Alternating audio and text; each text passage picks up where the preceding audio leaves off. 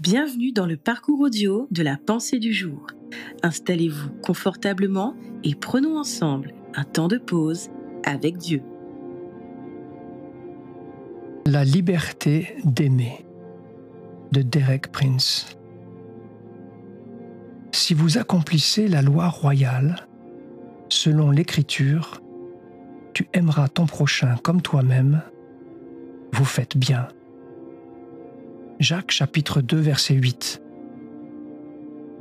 La loi, tu aimeras ton prochain comme toi-même, est qualifiée à la fois de loi parfaite, de loi de la liberté et de loi royale. Elle englobe toute autre loi. Lorsque vous aimez réellement votre prochain, avec ferveur et un cœur pur, il vous est impossible de ne pas observer les autres commandements en observant une seule loi, vous obéissez à toutes les autres. Cette loi est également royale. C'est la loi parfaite de la liberté parce que personne ne peut vous empêcher d'aimer.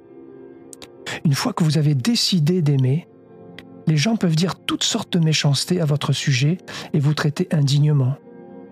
Cependant, ils ne peuvent pas vous empêcher d'aimer la seule personne qui soit totalement libre est celle qui aime. Jésus était le parfait exemple de la liberté dans l'amour. Les autorités lui ont tout fait. Elles l'ont battu, ont percé ses mains et ses pieds, placé une couronne d'épines sur sa tête. Elles lui ont donné du vinaigre à boire, l'ont maltraité et injurié l'unique chose qu'elles n'ont pas pu faire a été de l'empêcher d'aimer. Il les a aimées jusqu'à la fin.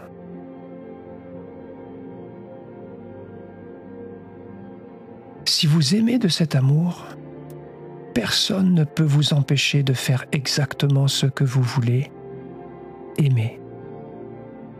C'est pourquoi l'amour est appelé loi parfaite de la liberté.